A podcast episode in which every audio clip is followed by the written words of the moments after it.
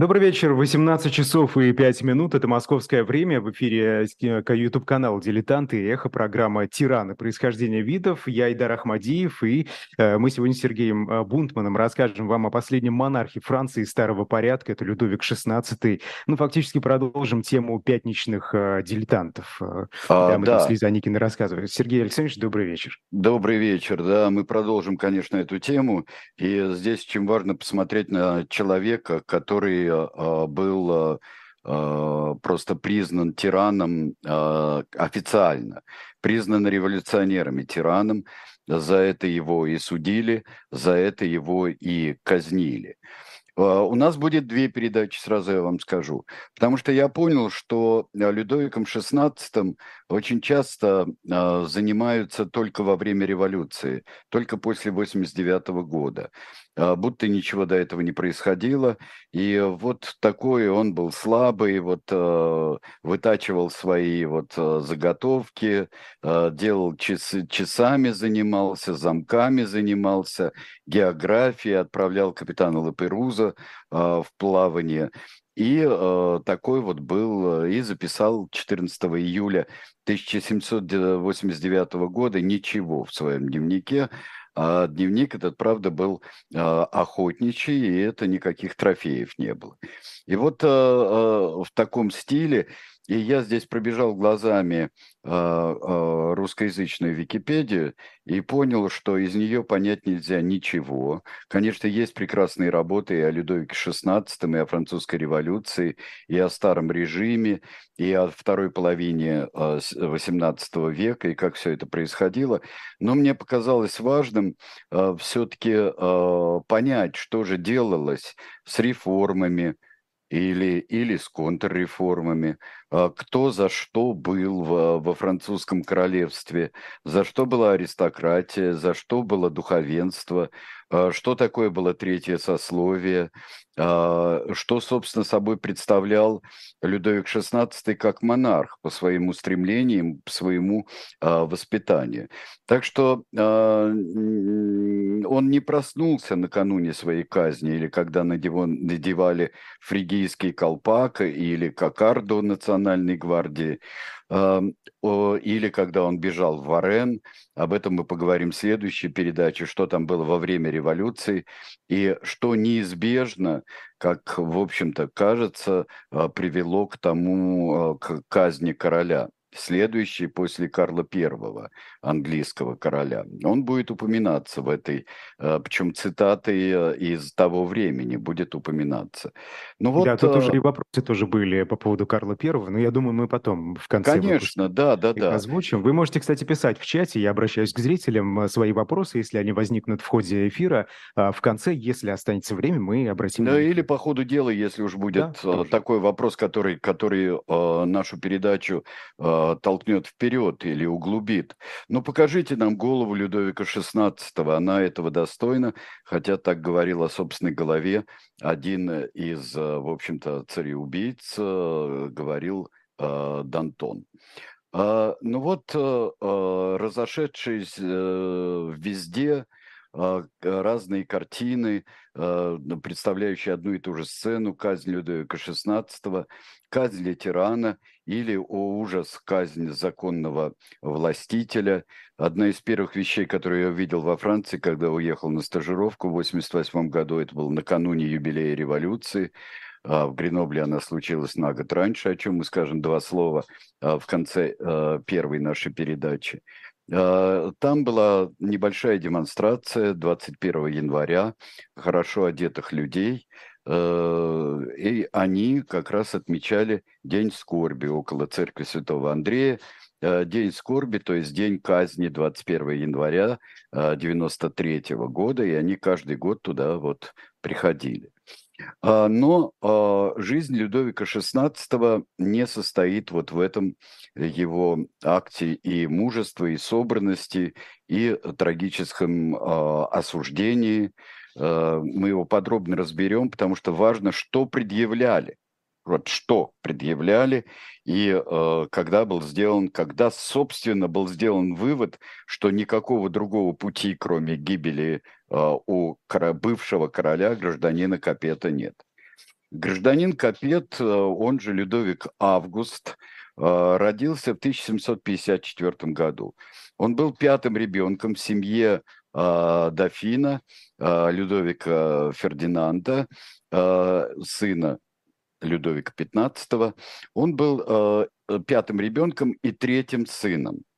В общем-то, я скажу, что э, Дофина, э, жена Людовика Фердинанда, если посмотреть, она, в общем-то, она каждый, э, каждый год, вот каждый год рожала. Это вторая жена была Людовика Фердинанда, была у него дочь от первой жены, от Марии Терезии Испанской. Э, и э, э, он был э, третьим сыном. Первый сын э, был э, Людовик Французский, Э, родился он на три года раньше, Людовик Французский, то есть вот э, герцог Бургундский, как полагают в семье Бурбонов, э, следующий сын дофина – это герцог Бургундский. Э, и э, был еще Ксаверий французский, Ксавье де Франс, который родился в 53-м и умер вот в 54-м. А все э, ждали еще одного сына, вот сразу-сразу, получается, э, как только позволяла, позволила природа, и э, забеременела дофина, и все ждали, и дофин ждал, что вот родится сын. Родился сын, и через какое-то время у мамок нянек э, их отняли, Причем он родился, вот он же ровесник Павла Первого, кстати говоря, mm-hmm. вот, э, Людовик XVI. И э, отняли и отдали э, гувернерам, отдали воспитателям. Главным воспитателем был назначен герцог де Лавогион, и Сергей Алексеевич, я прошу прощения, а отнимали э, детей, это, это, это нормальное было? Это нормальный процесс? Для это того, абсолютно нормальный, правда, э, когда э, передали под э, руководство Павла Петровича, тогда передали под руководство э, Панина, э, он это страшно переживал, потому что еще надо понять, что э, вот... Э, русские традиционные мамки-няньки, это его все время кутали, он же вот, э, и вот он такой вот э, бедный, несчастный, он тут простудится, его кутали, держали в жарко натопленном помещении. Но тут э, уже к середине 18 века во Франции пришли к системе. Да, он переходит из в 7 лет, переходит, э, переходит маленький человек, э, переходит к уже обучению. И его переодевают, кстати, у Елены Лебедевой, замечательного историка, у нее есть э, несколько работ, посвященных воспитанию детей в разные эпохи. Как их воспринимали детей, когда их воспринимали уже каких-то недоделанных взрослых, то есть не было, э, собственно, детского э, подхода вот э, к подхода к воспитанию детей. Они вот, ну, они сделаются доделанными, если в, доделаются, если воспитывать их потом уже достаточно строго и учить их разнообразным необходимым наукам и умениям.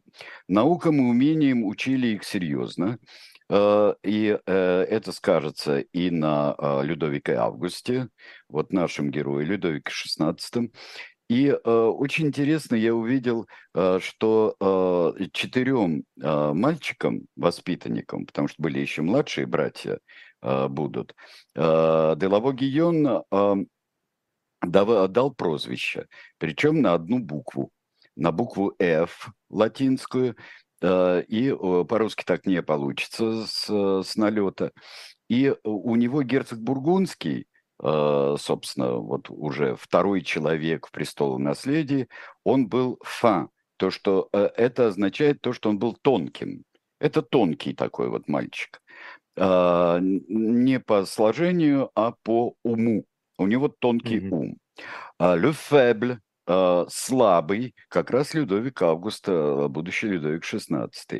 Le Faux, фальшивый, двуличный, это, это был граф Прованский, будущий Людовик XVIII, после реставрации, первым ставший королем Бурбоном. И прямой Le Franc, это граф Артуа, это будущий Карл X, последний из бурбонов прямых. А, В чем-то это было э, правильно, потому что Людовик XVI э, в характеристиках по отношению к Людовику XVI будущему, он был мальчиком замкнутым, у него э, его, как и других принцев, не, не учили государственным наукам, потому что, ну, много народу уже перед ним. Пока угу. в 61 году не скончается герцог Бургундский, старший его брат. Он очень долго болел, он упал с лошади, э, упал с лошади, сломал ногу, Uh, у него очень какой-то был uh, сложный да, перелом. Ему делали операцию, uh, она не помогла, но видно у него еще и было заболевание, потому что костный туберкулез у него обозначится достаточно скоро. И у него был двойной туберкулез, костный и э, легочный. Э, и он э, на занятия не ходил, он э, был в своих покоях, и э, потом была такая вот достаточно трогательная вещь между братьями – что он Людовику Августу, своему младшему брату, он развлекался тем, что ему помогал в учебе. То есть э, вместе с учителями они при э, Людовик Август его начали, э, начали учить уже по-человечески, вот в семилетнем возрасте, и ближе к семи годам. И он помогал брату все время, он ему подсказывал, он его, ему объяснял. И, э, судя по всему, э, вот этот герцог Бургундский, который был любимцем матери, после этого мать э, совершенно вот уже после его смерти в 61 году, она никого так не любила из своих детей, как первенца, как Людовика Фердинанда. В 61 году он становится, становится, Людовик Август становится вторым в престол наследии после своего отца. И а, тут происходит его и братьев крещение, потому что до поры до времени их не крестили. А, ну, мало ли они, вот, а, вот даже это суеверие, в общем-то, достаточное было. Для меня это а, удивительная Мало ли вещь. что. Да, мало ли что, мало ли что.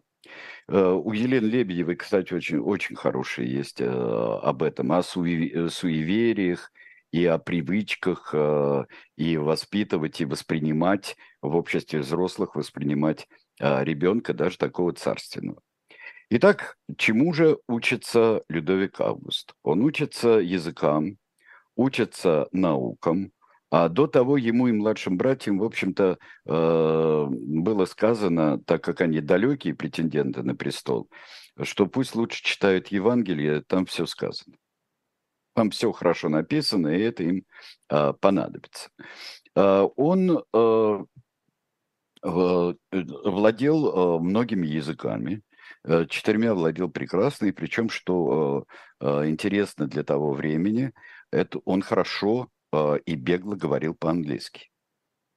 То есть он с Бенджамином Франклином, послом э, впоследствии вот, Соединенных Штатов, э, 13 э, колоний, потом Соединенных Штатов, он э, говорил с ним по-английски, вполне мог.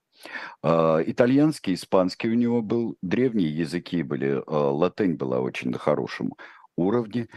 Страсть его была география. Географию он знал, он был один из э, лучших действительно среди э, монарших фамилий, э, был знатоком географии. То есть он знал, что где. Он не надеялся на кучера, но при этом очень мало путешествовал, кстати говоря. У него всего э, было два больших выезда в жизни до а бегства в Варен. Ну, не принято как-то было. Он, э, э, он в Париж-то приехал э, совсем э, не скоро, после женитьбы. Угу. Он э, приехал с Марией Антуанеттой показаться народу. Они прогулялись по Тюильри и очень понравились э, народу. Народ не знал, что, они их потом, что он их потом возненавидит. Он а, математика его. А знания по а, экономике и истории у него серьезные появятся после 65 года. 65 год – это очень важный рубеж, потому что, как вот повелось в этом веке во Франции, дофин умирает, его отец умирает. Э, умирает от заражения крови, э, и э, его передают еще одному наставнику. Наставнику, отцу Гильому Франсуа Бертье, иезуиту. Это буквально за год до, до изгнания иезуитов из Франции потому что сначала изгнали из, а, из Португалии, со всей Португальской империи, и потом папа, папа Климент XV, да, а, папа издал энциклику и отовсюду и распустил общество Иисуса, что имело очень большие последствия для всех стран, в том числе и для Франции, а, хотя про э, деятели просвещения очень этому радовались и э, переписывались по этому поводу. Вот сейчас э, э, мерзавцы-янсинисты э, изгнали негодяев-езуитов. Теперь они останутся одни янсинисты, и мы их быстро, быстро всех э, уконтрапупим. В общем, так, э, так писали. И иезуиты были изгнаны. Но э, что сделал э, Гильем Франсуа Бертье? Он э, устроил свободный экзамен Людовику XVI, который вот стал теперь дофином Франции, наследником французской короны. Э, и сказал, э, попросил его написать 18 э, этических э, необходимостей, этических мудростей для короля. Вот что он считает главными добродетелями короля? И, э, и что э, король должен сделать? Среди того, что написал, э, написал Людовик, было свободная торговля, вознаграждение граждан за их. То есть они могли, могли граждане могут, должны быть вознаграждены за добродетели свои, за, за труд и за все. И моральный пример. Король должен являть собой моральный пример. Но это привет дедушке, Людовику XV. Потому что который был никакой не моральный пример. Ну и про про про про дедушка вот тоже был никакой не моральный э, пример а, своим подданным. Он написал э, в 12 лет, он написал, монархи, короли сами несут ответственность за все несправедливости, которые они не смогли предотвратить. То есть не только, не mm-hmm. только то, что они делают сами, но то, что они не смогли предотвратить. А, а кто а, заложил ему вот эти мысли? Откуда это сформировалось? Кто на это повлиял? На это повлиял, очень сильно повлияло чтение Монтескио. Он очень много читает. Он читает Монтескио. Он э, по э, свидетельствам современников, он получил его образование, это образование просвещенного монарха XVIII века. Э, дальше любит он охоту, Любит он э, слесарить, любит он вот э, всякие механические искусства, пристрастился к часовому делу. Он живет своей жизнью. У него, э, его очень рано женят. Э, и эти э, история его женитьбы э, в 13 лет начинается. Потому что в 13 лет его хотят э, все, э, его хотят женить на э, и Людовик XV, и хотят женить на австрийской принцессе. Потому что надо мириться. Франции и так плохо сейчас. Нужны крепкие союзы, более крепкие, чем раньше. после очень затратной для Франции Семилетней войны. Франция борется не только в Европе, но и где-то там, как Вольтер напишет, за несколько арпанов снега. Борется. Это борьба за Квебек, борьба за Канаду, ну и э, им английская армия, в частности полковник Вашингтон, э, наносит очень серьезные, вот взятие Квебека наносит очень серьезные поражения. Э, в 1774 году умрет Людовик XV. И здесь окажется такая вот вещь. Давайте сначала посмотрим. Мы на маленького Людовика, мы столько про него говорили, а не видели маленького Людовика. Вот давайте на маленького Людовика посмотрим, на того самого, который получает образование идеального монарха. Идеального монарха. Живи он в каком-нибудь немецком э, герцогстве, э, немецком княжестве, как каком-нибудь цербсте, как э, жила будущая Екатерина II, то, может быть, у него было больше все равно, и Екатерина II не сумела провести столько реформ, э, сколько хотела, и отложила их на будущее. Теперь посмотрим на молодого, а, на молодого, скромного. Это хороший портрет. Портрет э, замечательного художника Ван Ло, который будет а, писать э, самые проникновенные портреты королевской э, семьи принадлежат кисти Ван Ло. Следующий портрет будет тоже с, уже с орденской лентой Святого Духа. Это во времена его женитьбы. Женитьба э, очень противилась э, мать э, женитьбе, но э, э, когда она в 67 году умерла, тут же запустился процесс, и в 70-м году сначала э, со всеми этими великими церемониями, сначала контракт подписали от его имени в Веде, потом привезли Марию Антуанетту на остров на Рейне, около Страсбурга, привезли и на равном э, расстоянии от берегов ее переодели из австрийского костюма, переводи, переодели во французский, потом ее перевезли на э, правый берег, то есть западный берег, э, правый, левый, лев, левый берег Рейна, левый, левый, он туда течет, э, левый берег Рейна, и, и э, там э, ее встретили. Э, ее подвезли уже почти у самого вот Парижа, Версаля, э, уже встретил ее э, Людовик XVI, будущий Людовик XVI, пока дофин французский.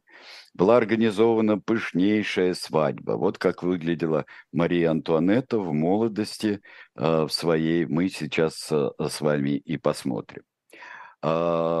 Мария э, была э, венчание 500 гостей, э, свадебный ужин, банкет был дан.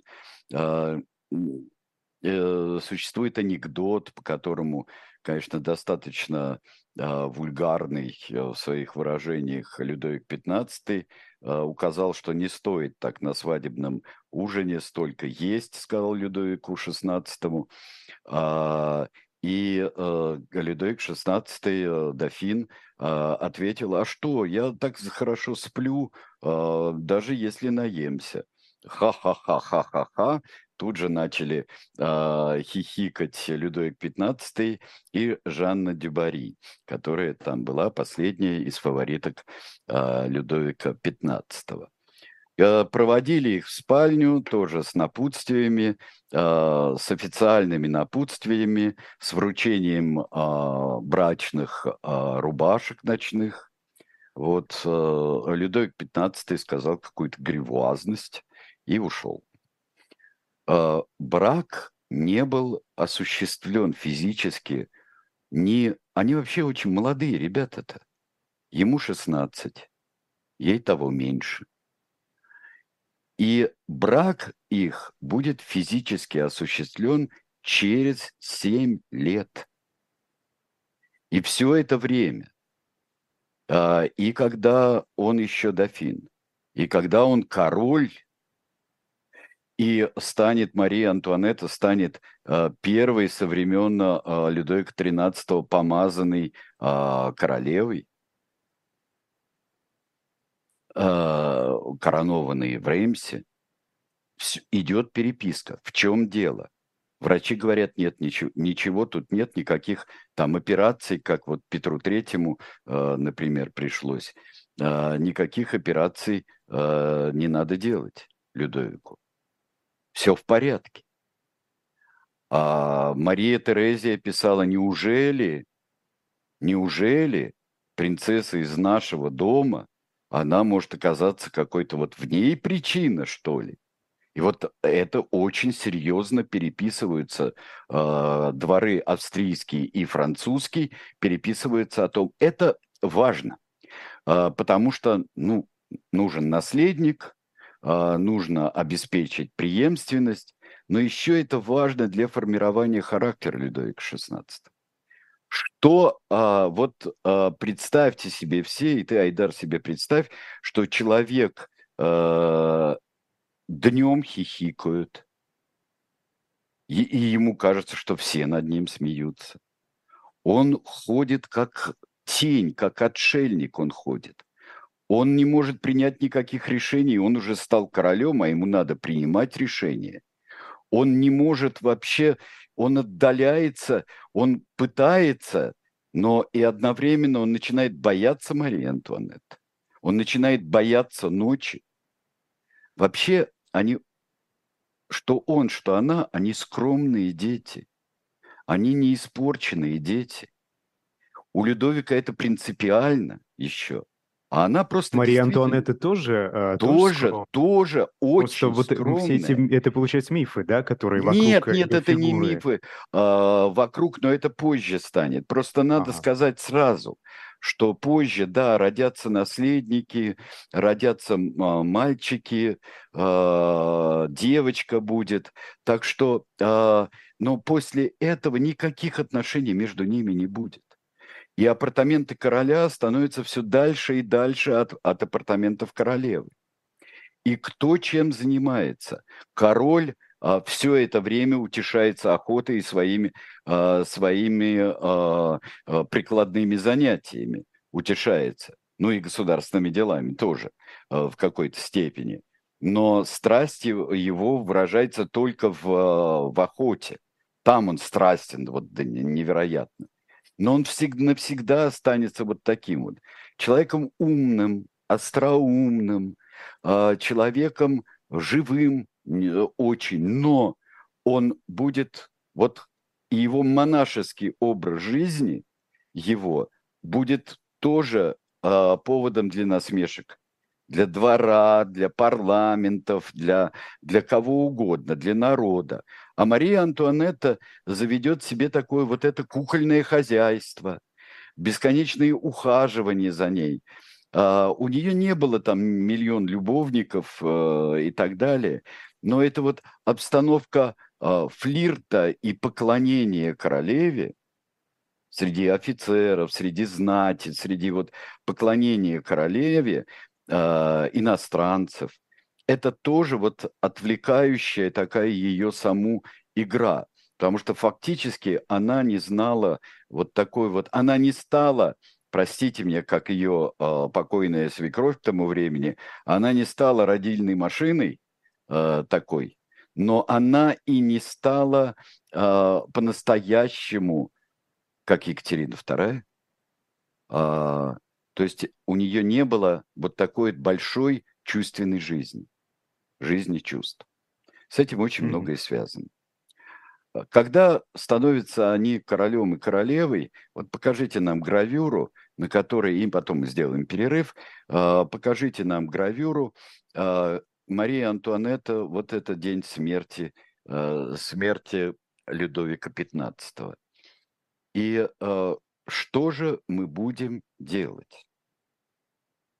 Ему, 18, э, ему 20, сейчас э, скажу, 20 лет неполных. Ей там 17-18 лет. Мы так, так, мы такие молодые, мы в такой юности стали королем и королевой, скажет Мария Антуанетта. Они действительно очень рано стали королем и королевой, э, и при них нельзя назначать регенство, и нельзя, он должен править, а она должна осуществлять функцию королевы. И вот как это будет? Сергей Александрович, а регенство это до какого возраста? То есть да почему... нет, до, до 12, там, 13 до 12. или 3 ну, то есть совсем, 13 совсем лет. уже не попадает. Ну, когда уже брак э, можно, можно заключать, в принципе, брак, э, тогда династический брак, то, в общем-то, да, это здесь э, нет никакого регенства, ничего подобного быть не может. Да и он не собирается. Он собирается править. И как он это будет делать, это очень интересно, на мой взгляд. Мы с вами после перерыва. Начнем просто с экономики. Жарко – это хорошо. Это значит, что меньше топить, значит, меньше газа и меньше нефти. И даже начинает быть понятно, что будет дальше. Мы изучаем факты, а не эмоции. Я тоже буду продолжать работать. Да, вывод напрашивается, вывод очевиден. Программа молчания. Вот, 11 утра по Москве во вторник.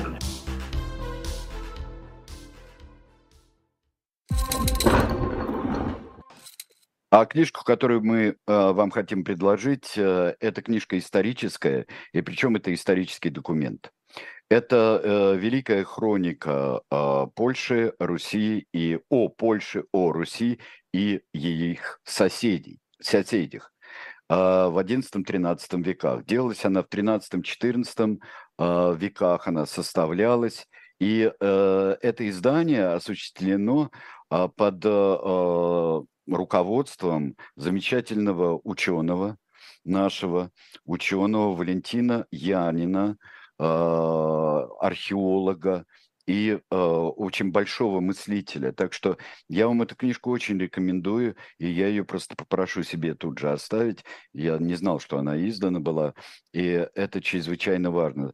Э, э, когда э, мы, ну, в отличие от Мединского и Туркунова, э, в молодости, в юности с Алексеем Алексеевичем там сидели на нашей даче и э, рассуждали о том, как нужно было бы да, сделать учебник истории, но это, извините меня, это 80-е годы, а, а, даже начало 80-х, стоило бы сделать учебник истории. И одна из главных а, невзгод, которые в преподавании истории у нас отдельно той, отдельно этой, а, была в том, что такое ощущение, что все окрестные страны а, в истории отечественной появляются за пять минут до того, как а, вступит в войну с ними Россия или Русь, или Московское царство. А раньше их не было, и никаких отношений не было, и ничего не было. Просто вообще ничего не было. Так что мне кажется, что вот такая э, хроника и вид э, из Польши на Польшу, на Русь и на соседей всевозможных. Ну, это крайне кажется, важно. Это, будет, это будет крайне важно для понимания, да. Да. Ну, также важно для понимания нам э, грядущей революции, что пытается сделать э, Людовик XVI. Сергей Александрович, я, я прошу прощения. Да. Просто мы, мы говорили да, об отношении к Людовику э, со стороны ну, всех вот вокруг, да, как он себя чувствовал в этой атмосфере, когда над ним подсмеивались. Скажите, а он не пытался показать э, твердую руку? Ну, вот хоть как-то ответить. А зачем? Зачем? что пожали. Это его личное. Э, что ему, удариться в какой-нибудь разврат, что ли, или что? Его же за это вот э, удариться в разврат, э, э, там э, себе набрать фавориток и вообще любовниц окрестных. Нет. Он, у него то, что Пушкин писал ребяческий разврат XVIII века, ему был не свойственен. Это, это не достоинство и не недостаток. Это просто факт. Это просто так. Он был другой человек. Что делает э, Людовик XVI? Э, несколько... Первое его решение – это решение семейное и медицинское. Это привить от оспы всю семью. И правильно. Э, Людовик XV э, умер от оспы. и э, тяжело переносят эти прививки, э, и заболевают, заболевают оспой, но она проходит очень быстро. И у него, и у братьев, и вообще у всей семьи она проходит очень быстро, очень легко. Э, они привиты, и им не грозит ничего. Вот этим он доказывает. Э, заключить в своем поместье госпожу Дюбари он собирается. Так что э, сцены, да, может быть, Людовик XVI показан очень хорошим парнем в фильме Жанна Дюбари, где Джонни Депп играет Людовика XV. А, очень хорошим парнем, который ей дает проститься. Ну, дает проститься, но он ее очень не любит. Это человек из другого и очень чужого для него мира. Э, это э, такое вот напоминание о, разгуле э, дедовского правления для него. И влиянием госпожи Дюбари э, для него пагубное. И э, он, у него как ни странно, есть выбор, какое имя принять при царствовании. Он мог бы быть э, Людовиком Августом Первым, как э, э, Луи, Луи Огюст Первый, как Луи Филипп будет потом, его достаточного врага, герцога Орлеанского сын. А, а нет, он становится Людовиком XVI. Ох бы ну, я не знаю, можно ли было бы больше во время его реформ, когда его склоняли на всех углах, или во время революции, когда его, э, его в общем-то, какой только грязью не поливали, особенно после бегства в Варен, э, если бы он был Людовик Август.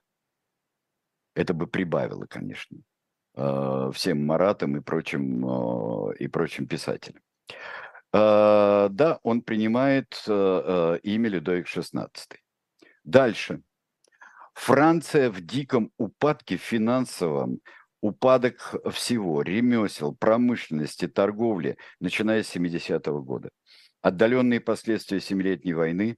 И э, Людовик одним из э, первых своих решений, он сокращает расходы расходы на двор, расходы на конюшню, на знаменитые мушкетерские конюшни, на Maison du Roi, это, то есть королевские вот войска, свита э, и так далее. Он сокра- резко сокращает э, э, расходы. А брат Сергей его... Александрович, а как, же, а как же все эти расходы на Марию Антуанетту? Вот, например, тот же Малый Трианонский дворец и так далее. Это все будет не, не, не сразу и не сейчас. Угу. Пока э, Мария Антуанетта, э, пока э, в это время, пока она занимается тем, что ждет, хоть, что хоть когда-нибудь брак их будет осуществлен, и э, она потом будет, начиная с 1977 года, она будет э, рожать наследников. Это потом будут все вот эти вещи. Это потом. А, раздает 100 тысяч ливров – тех, кого коснулась а, рецессия, коснулась больше всего. То есть самым бездольным раздает. Получает мгновенно от брата своего а, графа Артуа, от будущего Карла X, помню, прямодушный, да, вот такой вот прямой. Он говорит, ты скряга. Вот ты скряга, просто ты скряга, жлоб, и э, что тут же при дворе еще и, конечно, э, при дворе э, репутация э, Людовика XVI, мало того, что он там не может, в отличие от королей, не может э, справиться с одной женщиной, с э, королевой своей, э, он еще и скряга. Скряга, ханжа и так далее. Он решает править сам, но все равно у него есть первые министры, у него есть целое правительство. И теперь мы с вами можем посмотреть на очень важного, я бы сказал, важнейшего деятеля э, эпохи Людовика XVI до революции. Это Тюрго. Дайте нам на него посмотреть. Это Тюрго, а, это э, э, генеральный э, интендант финансов. Это потом будет называться директором финансов. И э, Тюрго, обнаружив дефицит 22 миллиона, оказалось, что это не самый большой дефицит, который ждет Францию в ближайшем будущем, он предлагает экономические меры, очень важные. Такие, о которых писал Людовик XVI в 12 лет. Свобода торговли. Свобода торговли а, и а, это внутри страны. Там же существуют пошлины, там же существуют безумные совершенно вещи. Каждая провинция со своими а, налогами, пошлинами.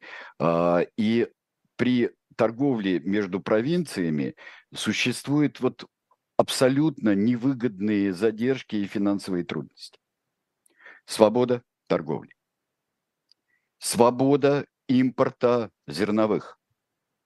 Беспошлиный импорт зерновых. 75 год, это еще ко всему, это жуткий совершенно э, э, неурожай. Цены взлетают, и начинается мучная война. Это первое такое очень серьезное волнение среди э, народа и третьего сословия. Это война цен. Импортная мука, своя мука, свою дороже бы продать, импортную бы дешевле купить. А тут бы здесь так продают, тут так продают. И это очень большие а, вызывает экономические, экономические я бы сказал, трудности. Тюрго предлагает много других реформ. Первое. Уничтожение барщины. Да, да, мы знаем, в 1314-15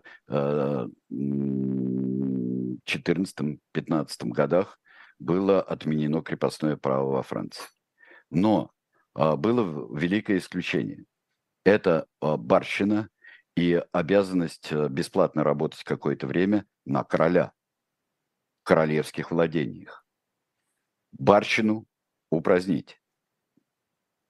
Принять Э, акт о э, толерантности, о веротерпимости. Свобода совести. Вернуть, предоставить право вернуться гугенотам, о которых мы столько говорили э, после отмены Нанского эдикта и Драгонат Людовика XIV, которые лишили просто вот пружины в механизме французской и, и торговли и функционирования государства. А, дальше. Общее образование. Всеобщее образование. А, отмена цеховых объединений, упразднения и а, товариществ, которые действуют там на, принимают клятву взаимную, и они очень, они не дают просто произвести промышленную революцию. Они не дают сделать то, что уже было сделано в Англии и что э, развивается э, уже так вот действительно в других странах, особенно в Англии. Э, даже такие вот э, вещи, которые, например, э, запрет подмастерьем вот в этих корпорациях и цехах, э, подмастерьем было запрещено жениться, а женщинам было запрещено а, заниматься вот в корпорациях вышивания и вот ковроткачества, вот эти самые шпалеры, они не имели права делать. То есть Чурго предложил целую революцию. Король принял это с восторгом. Но тут а, появилось, появились последствия одного очень а, демократического акта а, Людовика XVI. Дело в том, что в 1771 году его дед а, у парламентов, в особенности у парижского, он их а, лишил их прав. Потому что ни, один, а, ни одно решение короля не могло а, пройти без решения парижского парламента, судебного органа, но они должны были подтвердить это. То есть абсолютизм был еще тот. Но если парламент ручной, это да. И если э, король там хочет или купить, или что-то еще. Но вот э, помнили Фронду еще от 17 века. Людовик XVI собирает, э, собирает парламенты и говорит, вы можете вернуться к своей деятельности. Вы ведь представляете у нас французский народ. Представляете. И решения наши надо соизмерять с волей французского народа через выборных. Прекрасный жест, э, прекрасный демократический жест, я бы сказал, но который погубит, в частности, он погубит э, реформы, который затеял Тюрго, и потом будет продолжать э, и э, Некер, и э, другие люди. Но э, парламент категорически против. Да, кстати, Тюрго еще хотел э, региональной ассамблеи сделать пирамиду ассамблей. Будет другой министр, который устроит другую пирамиду. И Франция экономически рухнет. Тоже прогрессивный министр. Но вот Тюрго вот такой поворотный пункт, точка бифуркации, как любят говорить наши mm-hmm. коллеги, э, если бы прошли э, реформы Тюрго, потому что встретив сопротивление всех, да, там еще был у Тюрго, э, самое главное, это я и забыл, равенство в налогообложении, то есть платить налоги долж, должны будут и первое сословие, и второе сословие – часть монастырей убирается. А наоборот, а, приходские священники и аббаты мелких монастырей, очень многие монастыри должны были быть упразднены, аббаты мелких монастырей, они должны были более равноправно участвовать в распределении десятины церковной. Потому что это уходило иерархам, уходило вот всем этим ну, с горностаевыми мантиями. Представьте себе вообще э, э, прилатов э, 18 века. Я думаю, все видели и портреты, и фильмы, как они выглядят. Э, в элегантных париках, э, вот в элегантных э, или фиолетовых, или э, вот такого цвета, как у, у Айдара, вот он совершенно епископский, архиепископский сегодня, вот, или же красный, как, как у кардинала. А приходские священники, и вот подумайте сейчас, протяните ниточку, закиньте удочку скорее в революцию. С каким громоподобным успехом и на раз проходили реформы тогда. И вот этот э, и лишение привилегий проходило. А то, что предлагает постепенно сделать, а, укрепив экономику, сделать Тюрго, но против него и, и его, и короля просто все. А почему? Что им не нравится, что их не устраивает? Ассамблеи лишат права э, парламентов вершить свою судьбу и э, шантажировать власть. Аристократы, дворянство, дворянство лишается многих своих привилегий но при этом э, у них и многое и остается нет, а они об этом не хотят э, даже думать. И вот это главное сейчас разворачивается битва, потому что стоит здесь уступить и все. И дальше будет крах. И то те же самые аристократы и те же самые высокие прилаты, в общем-то, им не представляется, э, не представляется Э, возможным, что их просто вышвырнут потом, если не делать вовремя важные политические и экономические шаги. Встретив такое э, сопротивление и в парламенте, и в э, почти везде – народ, когда публикует грамотные люди, которым разъяснили, они очень довольны этой реформой, особенно э, крестьяне, э, которые получают очень много льгот, освобождаются от бесплатного труда. Э, но как же так? Э, король говорит замечательную фразу, произносит. Я вижу что во Франции любит народ только господин Тюрго и я. Больше никто. Но при этом он все более и более разочаровывается в Тюрго, и в конце концов он его отправит в отставку, но с формулировкой такой, что а, господин Тюрго хочет быть мной, а я не хочу, чтобы господин Тюрго был мной. Тоже красивая фраза, правда? Но это поражение. Тюрго, отправляясь в отставку, говорит, не забывайте никогда, Сир, что слабость привела голову Карла I, положила голову Карла I на плаху.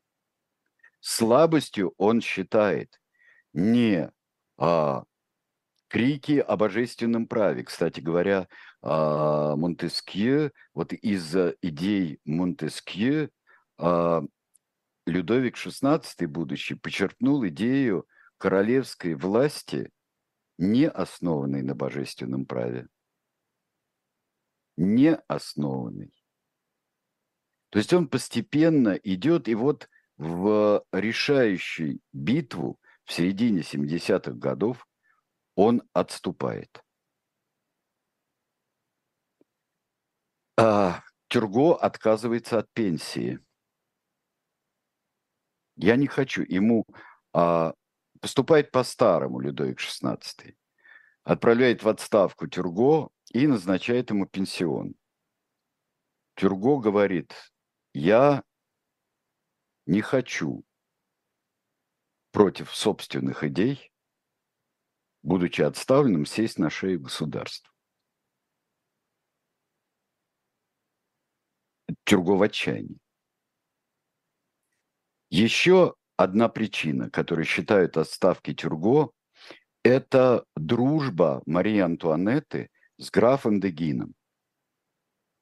Граф Дегин – это очень важная персона в истории Франции, истории Европы и даже Америки. Потому что граф Дегин – это посол, э, посол в Лондоне, французский. А Тюрго сообщает, э, сообщает э, королю, что Дегин ведет такие разговоры в Англии, что сейчас нас отправят на войну. А нас отправят на войну в Лондоне, и мы опять погорим, что и случилось. Потому что Тюрго был категорически против, а это 76 год, Тюрго был категорически против участия Франции в войне за независимость 13 колоний американских. Он был категорически против. Это благородно, замечательно. Как благородно было вернуть парламенты. Было. Но это катастрофа для Франции будет.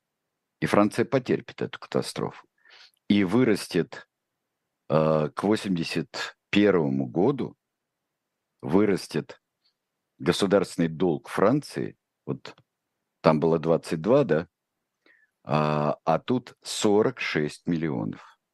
Угу. Больше, очень, чем в два раза.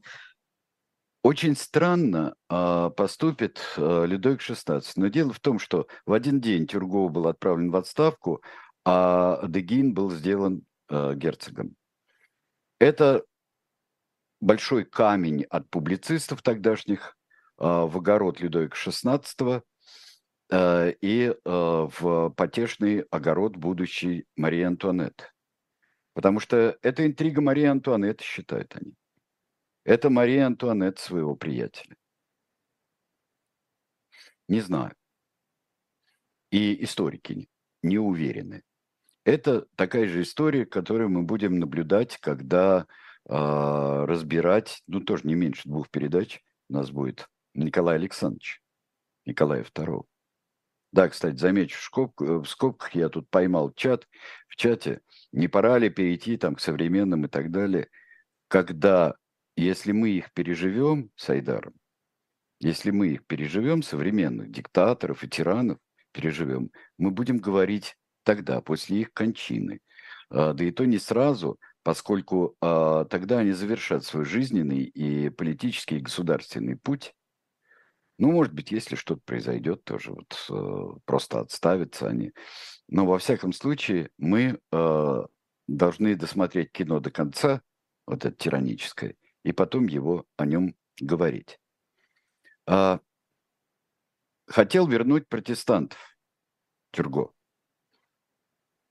Людовик XVI вернул протестанта, пригласил одного. Это Жак Некер, швейцарский банкир. Что, конечно, очень всех обрадовало. Что швейцарский банкир становится, э, становится э, министром. Он пытается провести примерно те же реформы, но действует еще и более быстрыми средствами. Как и в первое свое а, а, министерства, как, так и второе перед самой революцией, он займется займами и лотереями. Это приносит много денег. Но это, в общем-то, как и будут займы иностранные, это преддверие кризиса, это двери в ад. Строительство государственной пирамиды – это двери в ад. Вот этим и э, занялся Некер, э, о котором так жалели прогрессивные еще э, товарищи. Некер – это подобие некое э, реформ, которые, которые Тюрго сделает. Э, и э, он напечатает, э, вернее, передаст королю отчет с, с целью опубликования. Э, отчет, э, он честно ведет себя Некер. Но этот честный отчет попал в руки придворных. Потому что вот, вот тебе и ответ вот сейчас вот будет. И э, про расходы, про королевский двор. На двор расходуется безумное количество неучтенных денег. А его, наоборот, обвиняют, что у него 46 миллионов получилось долго, да, о, к 81 году. А тут не мы виноваты, а это Некер предоставлял все время королю неправильные данные, не учитывал расходы на войну за независимость Соединенных Штатов. А мы-то тут при чем? Ребят, мы посредством живем, нормально ну, охотимся, там, там балы там и так далее, все прочее. Пытаемся купить ожерелье, а, вот, будет потом великий скандал, mm-hmm. когда кардинал Роган а, купит подставные лица, его заставит купить якобы по а, запросу Марии Антуанетты ожерелье, была передача у нас про ожерелье королевы, а, была у Кузнецова, вот процесс Рогана. И Роган становится героем. То, что Мария Антуанетта, которая, в общем-то, вполне доказано, что она ни сном, ни духом не была в этом ожерелье замешана, что подпись ее поддельная, что, а, переодевшись королевой, была какая-то девка, извините меня. И что э, Роган, да, он стал жертвой розыгрыша, но розыгрыш этот был организован вовсе даже не Марии Антуанетты. И начинается. Увидим с историей императрицы, Распутина и так далее.